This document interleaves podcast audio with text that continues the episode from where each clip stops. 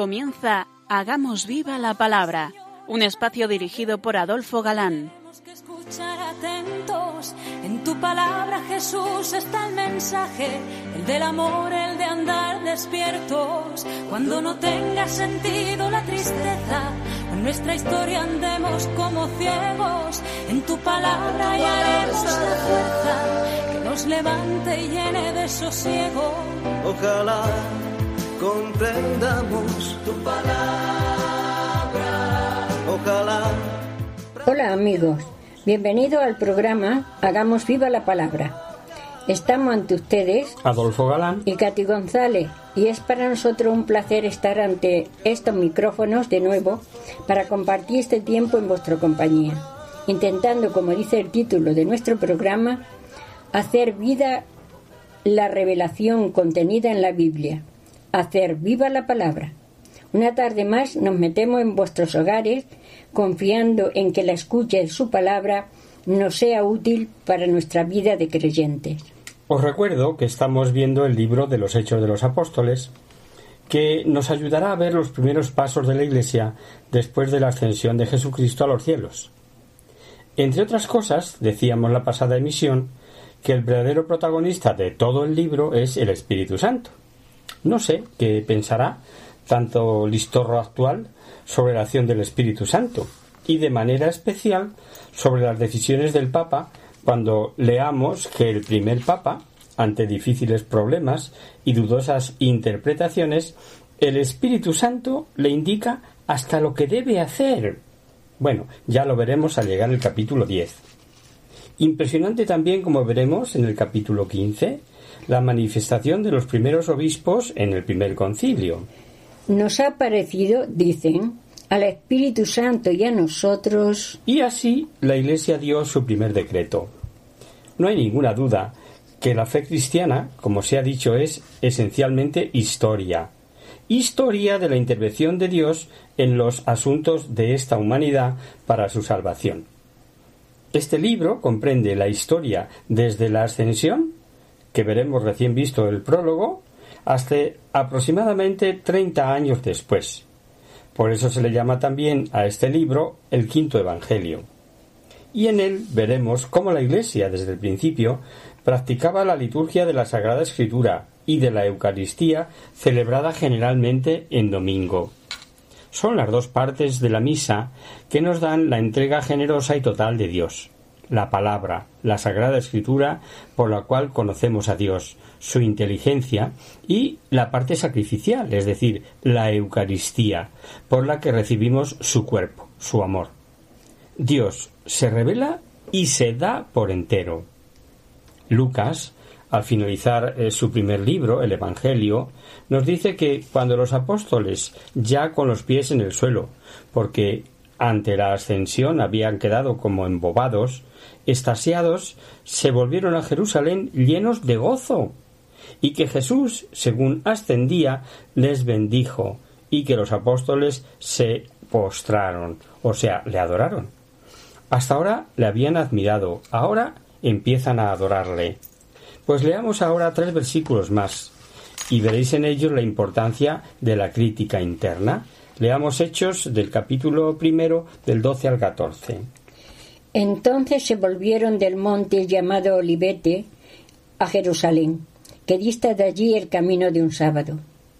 Cuando hubieron llegado, subieron a un piso alto en donde permanecían Pedro y Juan, Santiago y Andrés, Felipe y Tomás, Bartolomé y Mateo, Santiago el de Alfeo y Simón el celotes y Judas de Santiago. Todos estos Persever- todos estos perdón, perseveraban unánimes en la oración con algunas mujeres, con María, la madre de Jesús, y con los hermanos de éste. Lucas dice que del monte de la ascensión a Jerusalén había la distancia de un sábado. ¿Y esto cuánto es? Para nosotros se necesita aclaración. Pero si Lucas escribe para judíos de su tiempo, a quienes en primer lugar había que evangelizar, no hacía falta aclaración ninguna. Aproximadamente un kilómetro, un kilómetro es el máximo recorrido permitido en el Sabbat, el día de descanso. Más importancia tiene el que, sin más ni más, nos diga que subieron al piso alto porque al escribir así nos dice que el lugar era bien conocido. Cuando hubieron llegado, subieron a un piso alto. ¿De dónde? En el Evangelio de San Lucas se nos dice Y decís al amo de la casa, el maestro te dice, ¿dónde está la sala en que he de comer la Pascua con mis discípulos? Él os mostrará una sala grande, aderezada, preparadla allí. Aquí se nos dice que después Pedro se levantó en medio de unas 120 personas, o sea, un espacio bien grande, tan conocido era, sin duda el lugar que ya se dijo amplio, espacioso, de María, la madre de Juan, apellidado Marcos, o sea, el cenáculo en una palabra. Y allí permanecían los apóstoles. El tercero de los versículos no tiene desperdicio. La primera reunión solemne del colegio apostólico presidida por María, nada más y nada menos. La Biblia, en su emisión de Nácar Colunga, dice, comentando este versículo, la Iglesia nace bajo la mirada venerable de la Madre del Redentor, y por eso su título de Madre de la Iglesia encuentra su base bíblica. Echad una ojeada, fugaz, al embrión de la Iglesia primitiva. Eh, los apóstoles, subido Jesús al cielo, van a Jerusalén, esperan la promesa de la venida del Espíritu Santo y esperan, reunidos, perseverantes, en oración. Unidad, perseverancia y oración.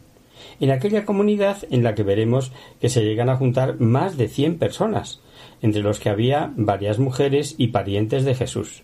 Tal vez muchos de los que poco antes de la pasión habían sido hostiles a Jesús. Un último detalle sobre estos tres versículos. Una vez más la Biblia nos da la lista de los doce apóstoles. Y si la analizamos, tanto en los sinópticos como aquí en Hechos, observaréis pequeñas variaciones en el orden en que figuran los doce.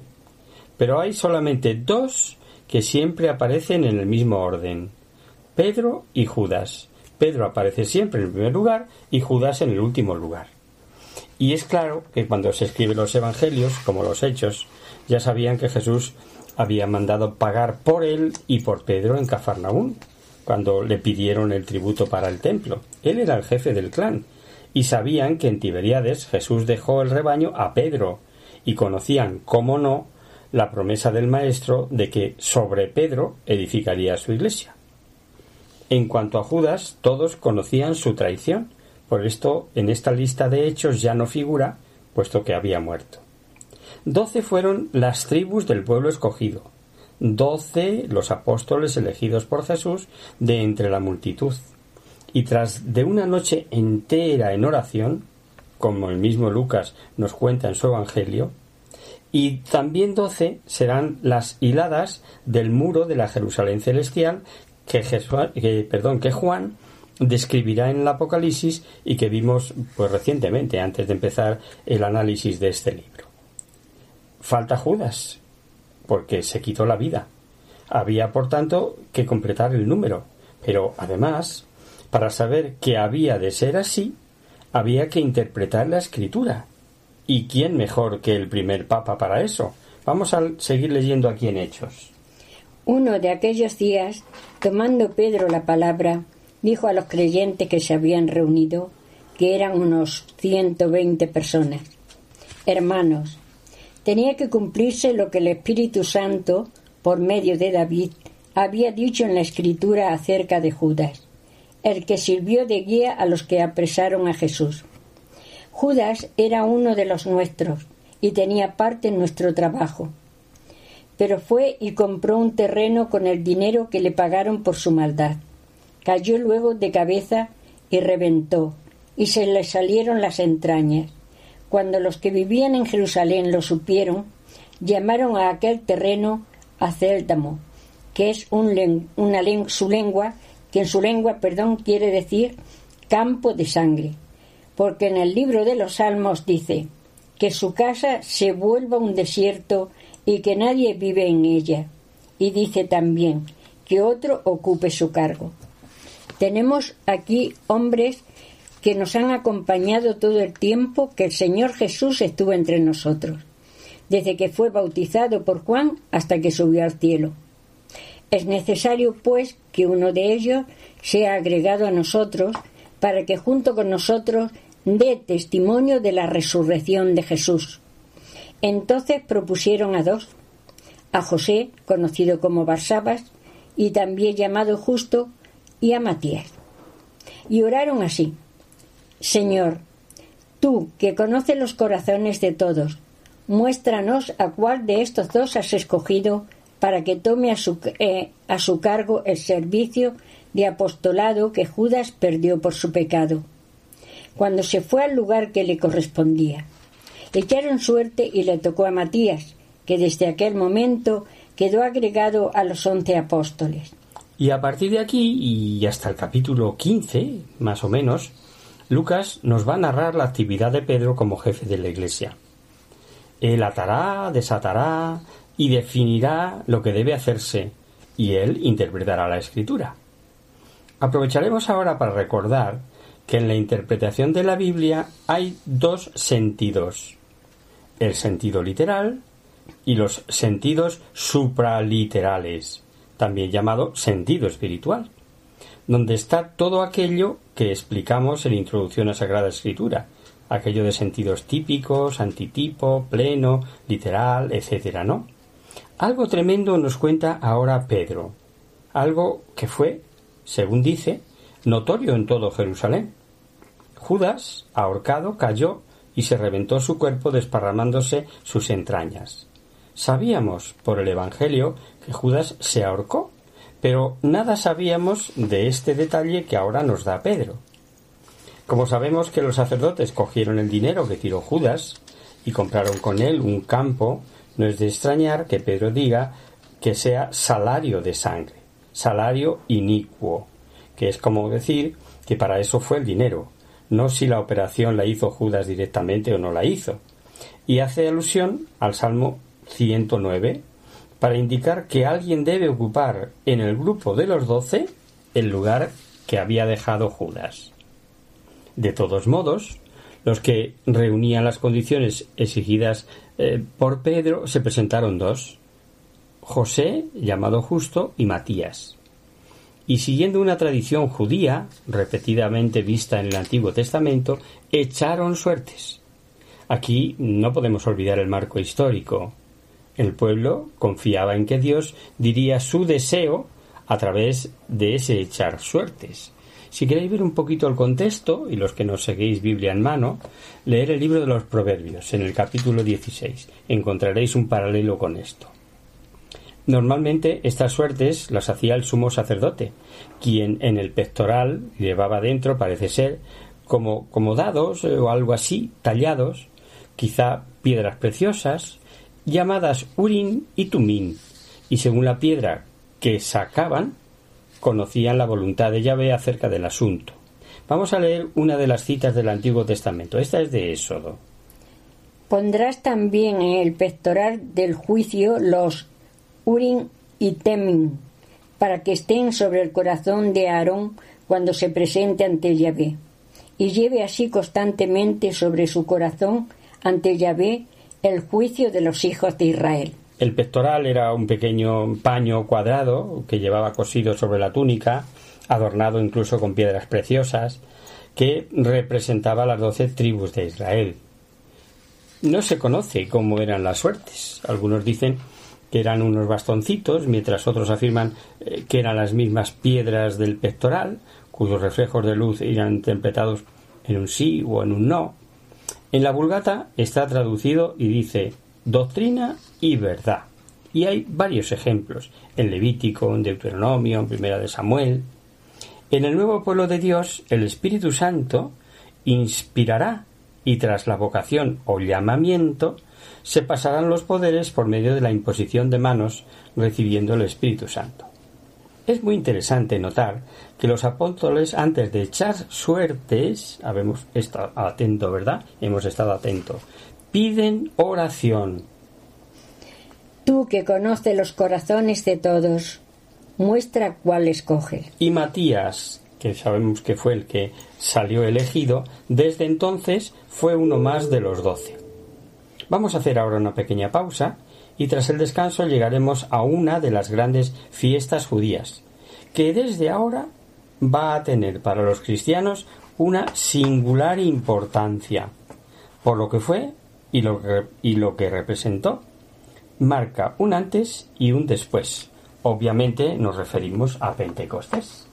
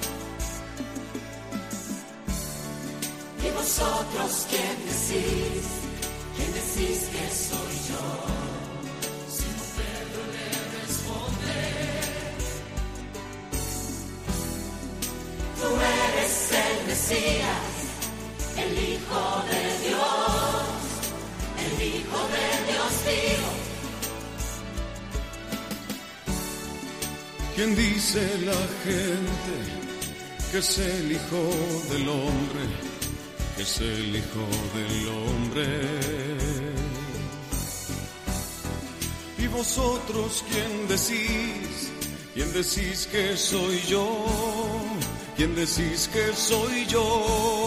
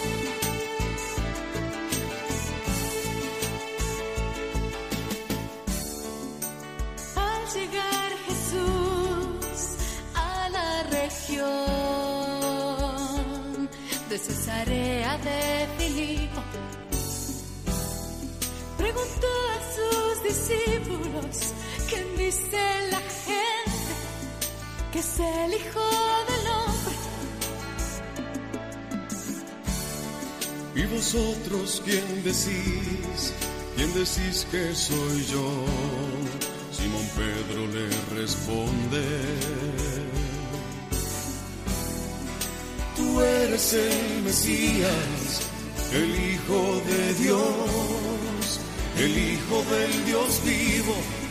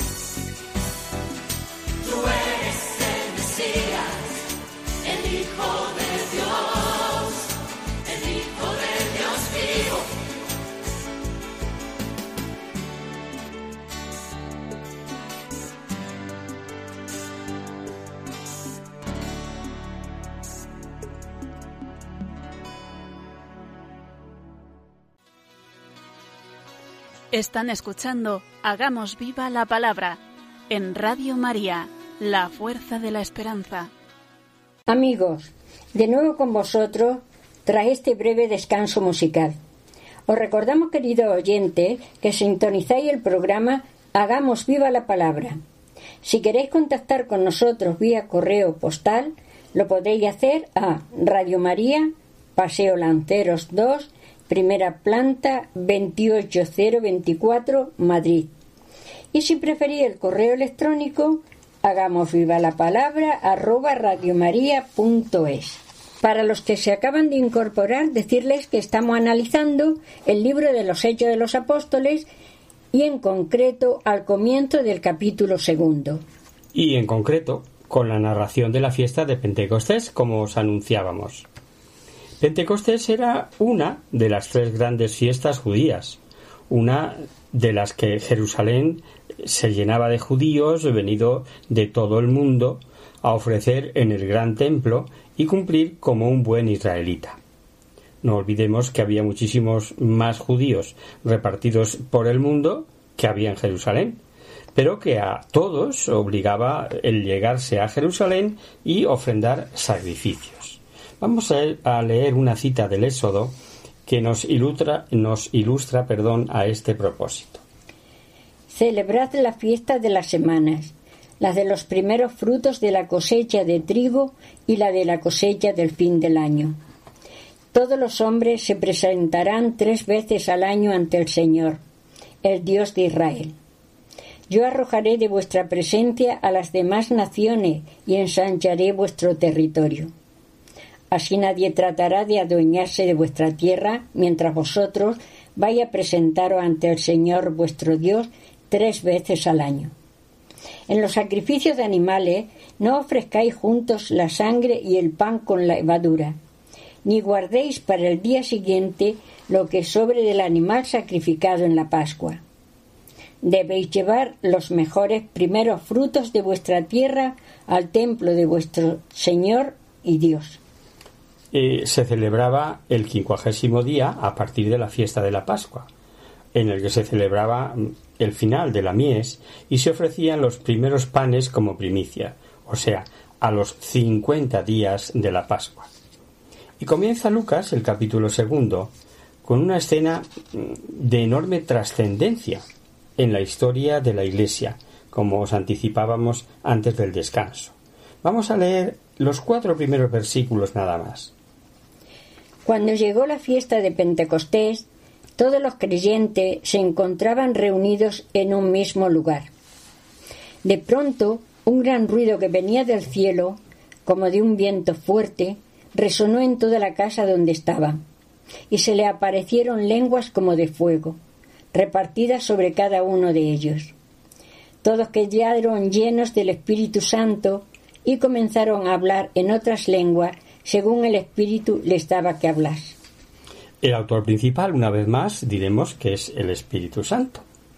Pero bien sabe a quién elige, según lo que quiera revelar, para que haga de autor humano. En este caso se valió de Lucas. Y sabemos que Lucas era culto, para abrir culturas, con el don de la observación y un gran investigador, y desde luego un fenomenal historiador. El hecho que nos narra es tan trascendente que nadie que acepte la categoría de historiador de Lucas podrá considerar a la Iglesia como obra puramente humana. El Espíritu Santo desciende y su presencia se hace visible. Claro que, como Dios que es, no puede el ojo humano contemplarlo, pero sí pudo dejarse sentir de forma clarísima, inequívoca. Sintieron que algo extraordinario estaba sucediendo, ruido y viento impetuoso, algo sensible, y después algo visual, como unas llamitas de fuego posadas sobre cada uno de los presentes. Como buenos judíos, ellos conocían las grandes teofanías o manifestaciones de Yahvé, y por ello los símbolos del fuego y del viento les son bien conocidos y lo más trascendental, algo verdaderamente fundamental, quedaron llenos del Espíritu Santo. La Iglesia no es una sociedad como otra cualquiera. no nace porque los apóstoles hayan sido afines, ni porque hayan convivido juntos con el Señor tres años, ni siquiera por su deseo de continuar la obra de Jesús. Lo que hace y constituye como iglesia a todos aquellos que estaban juntos en un mismo lugar es que todos quedaron llenos del Espíritu Santo. Todo lo que la Iglesia anuncia, testimonia y celebra es siempre gracias al Espíritu Santo. Y también cada uno de nosotros podemos actuar en sintonía con la voluntad de Dios gracias a los siete dones del Espíritu Santo. Sabiduría. Que nos comunica el gusto por las cosas de Dios. Ciencia. Que nos enseña a darle a las cosas terrenas su verdadero valor. Consejo. Que nos ayuda a resolver con criterios cristianos los conflictos de la vida. Piedad. Nos enseña a relacionarnos con Dios como nuestro Padre y con nuestros hermanos. Temor de Dios. Nos impulsa a apartarnos de cualquier cosa que pueda ofender a Dios. Entendimiento. Que nos da un conocimiento más profundo de las verdades de la fe. Fortaleza. Despierta en nosotros la audacia que nos impulsa al apostolado y nos hace, nos ayuda a superar el miedo de defender los derechos de Dios y de los demás ahora sí que comenzaron a entender tantas cosas que Jesús les había dicho. ¿Recordáis? Conviene que yo me vaya. Si me fuera, os enviaré el abogado. Seréis bautizados en el Espíritu Santo. Recibiréis el poder del Espíritu Santo que vendrá sobre vosotros. Pero sigamos con la lectura de este segundo capítulo de Hechos y la narración de Pentecostés. Por aquellos días había en Jerusalén judíos cumplidores de sus deberes religiosos, llegados de todas las partes del mundo. Mucha gente se reunió al oír aquel ruido y no sabían qué pensar, porque cada uno oía a los creyentes hablar en su propia lengua. Eran tales su sorpresa y su asombro que se decían unos a otros ¿Acaso no son de Galilea todos los que están hablando? ¿Cómo es que les oímos hablar en nuestra propia lengua? Aquí hay gente de Partia, de Media, de Elán, de Mesopotamia, de Judea, de Capadocia, del Ponto y de la provincia de Asia, de Frigia y de Panfilia, de Egipto y de las regiones de Libia, cercanas a Cirene. Hay también quienes vienen de Roma, tanto judíos de nacimiento como convertidos al judaísmo, y también los hay venidos de Creta y de Arabia. Y todos los oímos contar en nuestra propia lengua las maravillas de Dios. Todos estaban asombrados, sin saber qué pensar, y se preguntaban. Nos dice Lucas que había en Jerusalén judíos de diversos países y lenguas. Muchos sin duda que habían conseguido el anhelo de poder vivir en Jerusalén y tal vez los más que habían ido a Jerusalén por lo que hemos apuntado respecto de la fiesta. Ese hablar de lenguas, apenas recibido el Espíritu Santo, ha sido motivo de un sinfín de interpretaciones y tinta para expresar a veces absurdos. Con independencia de que uno de los dones, carismas, que los primeros cristianos gozaron fue el de hablar lenguas, como el don de profecía o el de hacer milagros, etc., en este caso hay que tener en cuenta, primero, que fueron los oyentes los que por efecto del milagro los oían hablar en su propia lengua. Segundo, que nada quita el que hubiese oraciones de alabanza que todos entendieron. Tercero, que nada dice el texto que obligue a entender que quedaron todos convertidos en políglotas de momento. San Pablo, en su carta primera a los Corintios, incluye como don otorgado por el Espíritu Santo el don de, lenguas, entre otros, ¿no? Una cosa es cierta. Los oyentes de diversos lugares y lenguas entendieron y esto que es lo importante es lo que no debió leer don José Ortega y Gasset en un descabellado comentario que escribió sobre el suceso pues habla de paroxismo y frenesí de los apóstoles y, con gritos que creían que hablaban en diversas lenguas. No debe leer, digo, que el paroxismo y el frenesí serían los oyentes, porque ellos eran los que oían cada uno en su lengua. quiero matizar esto, ¿no? Menos mal que interpretado lo que quiera, como buena priorista en estos temas, reconoce el hecho. Os hemos mandado leer los versículos del 5 al 12, cuando deberíamos haber leído un versículo más eh, que vamos a leer ahora repitiendo. Todos estaban asombrados, sin saber qué pensar, y se preguntaban ¿Qué significa todo esto? Pero algunos decían burlándose es que están borrachos. Veréis que Dios, pese a las facilidades que da a favor de que crean, siempre deja libre al hombre. El versículo 12 dice que todos estaban fuera de sí, maravillados. Luego veremos que la conversión fue muy numerosa. Pero el versículo 13 apunta que algunos, como no podían negar la evidencia de lo que veía, exclaman están borrachos. Es el mismo caso que el de la resurrección de Lázaro. Vamos a recordarlo. Al ver lo que Jesús había hecho, creyeron en él muchos de los judíos que habían ido a acompañar a María. Pero algunos fueron a contar a los fariseos lo hecho por Jesús.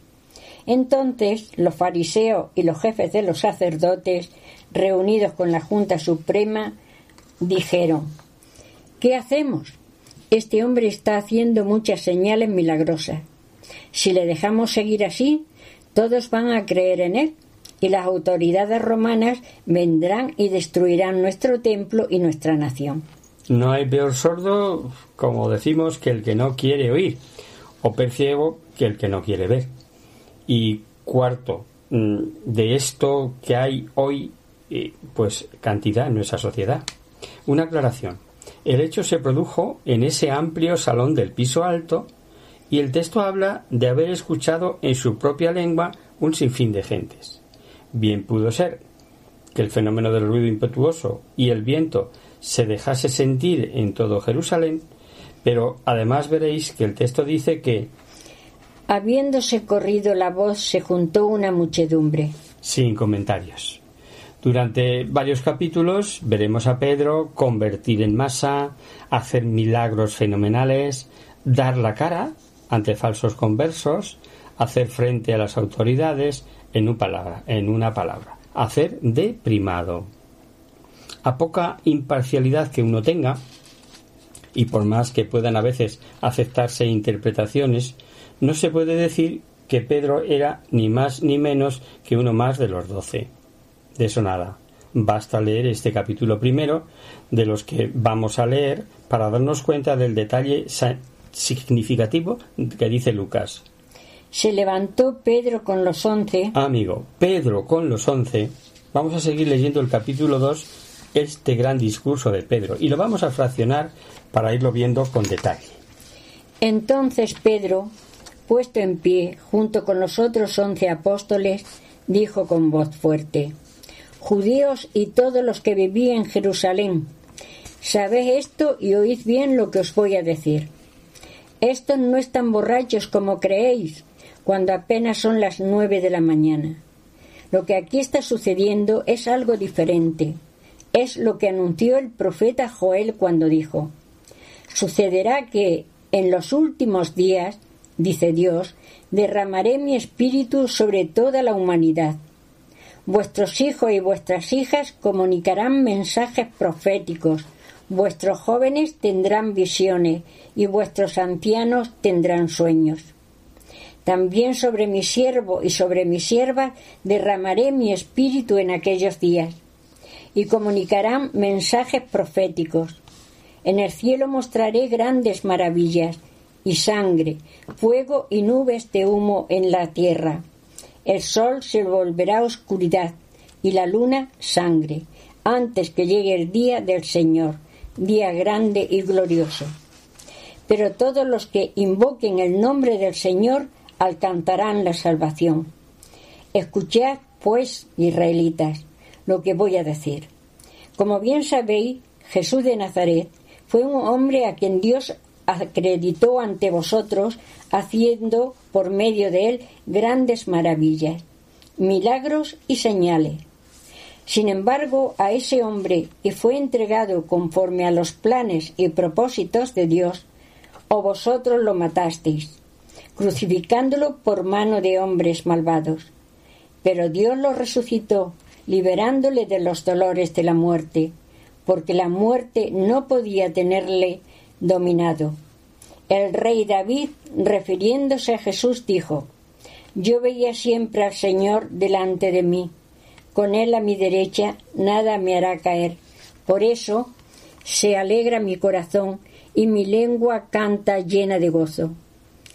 Todo mi ser se vivirá confiadamente, porque no me dejará en el sepulcro ni permitirá que se descomponga el cuerpo de tu santo siervo. Me mostraste el camino de la vida y me llenarás de alegría con tu presencia. Pedro inaugura mm, la apologética cristiana, basándose en la palabra revelada, en el mensaje revelado, y nos da el esquema de lo que habían de construir, lo que había de constituir a partir de entonces la predicación apostólica. Es lo que conocemos con el nombre de querigma. Predicación de la que debían tomar buena nota tantos predicadores, muy eruditos ellos, muy originales ellos, que cuando no se van por los cerros de Úbeda hablan de mil cosas que nada tiene que ver ni con las lecturas ni con la liturgia del Evangelio de ese día merece que lo veamos mm, con detalle y lo analicemos pues ya el próximo día que comenzaremos con ello. Está plagado de alusiones al Antiguo Testamento. Va haciendo historia detallada y va diciendo, eh, bueno, como digo, lo veremos mejor el próximo día. Deberes para casa. Leedlo tratando de interiorizarlo. Está en el capítulo segundo, que es el que estamos leyendo, del versículo 14 en adelante. Hoy el tiempo no da para más. Seguiremos aquí el próximo día si os parece.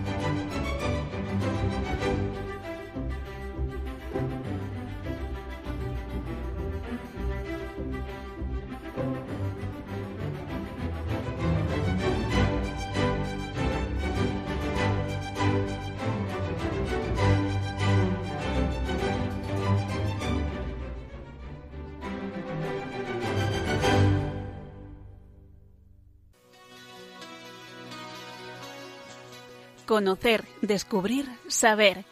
En Hagamos Viva la Palabra.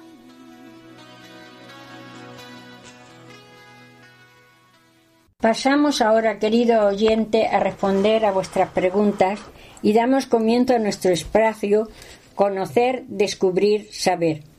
Y en nuestro programa de hoy vamos a contestar en antena a Sonia, una oyente de la preciosa ciudad de Santander, que en su correo dice lo siguiente. Hola, me llamo Sonia y os escribo desde Santander. Estoy leyendo un libro sobre el Antiguo Testamento y me ha llamado la atención la gran semejanza que hay entre una cita de Isaías y otra del Apocalipsis. El pasaje de Isaías dice Y destruirá la muerte para siempre, y enjugará el Señor las lágrimas de todos los rostros, y alejará el oprobio de su pueblo lejos de toda tierra, porque Yahvé ha hablado. Y el de Apocalipsis, que hace poco salía en este mismo programa, que dice, y enjugará las lágrimas de sus ojos, y la muerte no existirá más, ni habrá duelo ni gritos, ni trabajo, porque esto es ya pasado. Son dos pasajes tan parecidos en dos libros tan distintos. ¿Qué relación hay entre ellos? Creo que Isaías profetizó la venida de Jesús y el Apocalipsis, en cambio, nos habla de cosas que todavía no han sucedido. ¿Se refieren entonces a hechos diferentes? Muchas gracias. Y firma Sonia. Interesante tu pregunta, Sonia. Esto que te está pasando a ti es muy frecuente. Es muy frecuente cuando se lee la Biblia como un libro más. Y no lo digo en sentido peyorativo, sino todo lo contrario. La Biblia es palabra de Dios y uno lo descubre más pronto o más tarde porque se encuentra sin buscarlo con interrogantes, como te ha pasado a ti. Y es porque el Señor nos sale al encuentro de muchas maneras, entre otras suscitando en nosotros estos interrogantes. Algunas premisas. Saber primero que el único autor, tanto del Antiguo como del Nuevo Testamento, o sea, en este caso de, de tus ejemplos, Isaías y Apocalipsis, el autor es el mismo, el Espíritu Santo, es Dios quien habla, en el primer caso, por boca del profeta Isaías y en Apocalipsis por boca de San Juan. Ambos libros son proféticos y anuncian acontecimientos de futuro. Por lo que se refiere al tiempo, Isaías es de 700 años aproximadamente antes de Cristo y está remitiendo en su profecía a la llegada de Cristo y Apocalipsis, que es del 80, 90 aproximadamente ya después de Cristo, del primer siglo de nuestra era, está remitiendo al fin del mundo. Pero toda la Biblia es un único mensaje de amor de Dios al hombre. Dice la Dei Verbum, la constitución esa del Vaticano II, en su número 13, lo siguiente. En la Sagrada Escritura, pues, se manifiesta, salva siempre la verdad y la santidad de Dios, la admirable condescendencia de la sabiduría eterna, para que conozcamos la inefable benignidad de Dios y de cuanto adaptación de palabra a uso tenido teniendo providencia y cuidado de nuestra naturaleza, porque las palabras de Dios expresadas con lenguas humanas se han hecho semejantes al habla humana, como en otro tiempo el verbo del Padre Eterno, tomado la carne de la debilidad humana, se hizo semejante a los hombres. ¿Veis? Lo dice bien clarito esta constitución del Vaticano II. Basta mm, estar con los oídos un poquito atentos. Y antes de que Cristo, mm, antes de que Cristo viniera, cuando el profeta Isaías está anunciando su venida, la venida del Mesías, la salvación del género humano que llegará con él y, da detalles de esa enorme gracia que es Cristo, que es revelación personal del amor de Dios para con los hombres. Y dice el cómo ha de llevarse a cabo la redención. Además, con todo lujo de detalles, entre otros este que tú aludes de y destruirá la muerte para siempre y enjugará el Señor las lágrimas de todos los rostros, y alejará el oprobio de su pueblo lejos de toda la tierra. Es lo que ha venido con la redención. Cristo, con su redención, logrará nuestra salvación. Ya no hay por qué llorar. Somos salvos. Nos libra del pecado y de la muerte. Aquí llegaría, digamos, la fase A. Pero vamos con la, cita segunda, con la de Apocalipsis. Juan, el vidente de Patmos, anuncia en este capítulo 21, y con enorme entusiasmo, por cierto, la bienaventuranza de los elegidos en la creación restaurada. Una vez ejecutado el juicio final, se abre una nueva vida. Toda la naturaleza visible será renovada y transformada, de la misma manera que por el pecado del hombre la naturaleza fue sometida a la corrupción, así con la glorificación del hombre, será librada de la corrupción y pasará, pasaremos a un estado mejor. Juan contempla un cielo nuevo y una tierra nueva, nueva que es nuestra patria definitiva. Vi después un cielo nuevo y una tierra nueva. El primer cielo y la primera tierra habían dejado de existir, y también el mar. Vi la ciudad santa, la nueva Jerusalén, que bajaba del cielo, de la presencia de Dios. Estaba dispuesta como una novia que se adorna para su prometido. Y oí una fuerte voz que venía del trono y decía, Dios habita aquí con los hombres, vivirá con ellos, ellos serán su pueblo, y Dios mismo estará con ellos, como su Dios. Se secará todas las lágrimas de ellos, y ya no habrá muerte, ni llanto, ni lamento, ni dolor, porque todo lo que antes existía ha dejado de existir. Como veis, eh, querida amiga, aquí es enjugar lágrimas que ha motivado tu pregunta, es la felicidad eterna, para siempre, para siempre, y a la que estamos destinados. En fin, eh, querida Sonia, confiamos en haber aclarado tu duda. De todos modos, y como siempre decimos, no tengas el menor reparo en escribirnos de nuevo si algo no te ha quedado claro. Y hasta aquí, queridos amigos, el programa de hoy. Os dejamos con nuestra sintonía y os recordamos que si queréis dirigiros al programa para cualquier duda, aclaración o sugerencia, participando en el espacio de conocer, descubrir, saber, estamos a vuestra total disposición y encantados de atenderos en la siguiente dirección. Radio María, Paseo Lanceros 2, primera planta, 28024, Madrid. O bien, si lo prefería al correo electrónico, hagamos viva la palabra arroba radiomaria.es. Os hemos acompañado esta tarde Adolfo Galán y Katy González. El próximo miércoles, como sabéis, está el programa del padre Rubén Inocencio, que alterna con nosotros, quien guarda mi palabra. Por tanto, nosotros nos encontramos de nuevo dentro de 15 días, si Dios quiere. Y justamente dentro de 15 días veréis que vamos a tener un programa muy interesante, como todos, creo yo, ¿no? Pero en este veremos en detalle explicando ese extraordinario primer discurso de San Pedro el día de Pentecostés y que habéis, y habéis eh, escuchado que es largo, que es extenso. Pues por ahí empezaremos el próximo día, si Dios quiere. Hasta el próximo día, amigos. Hasta el próximo día.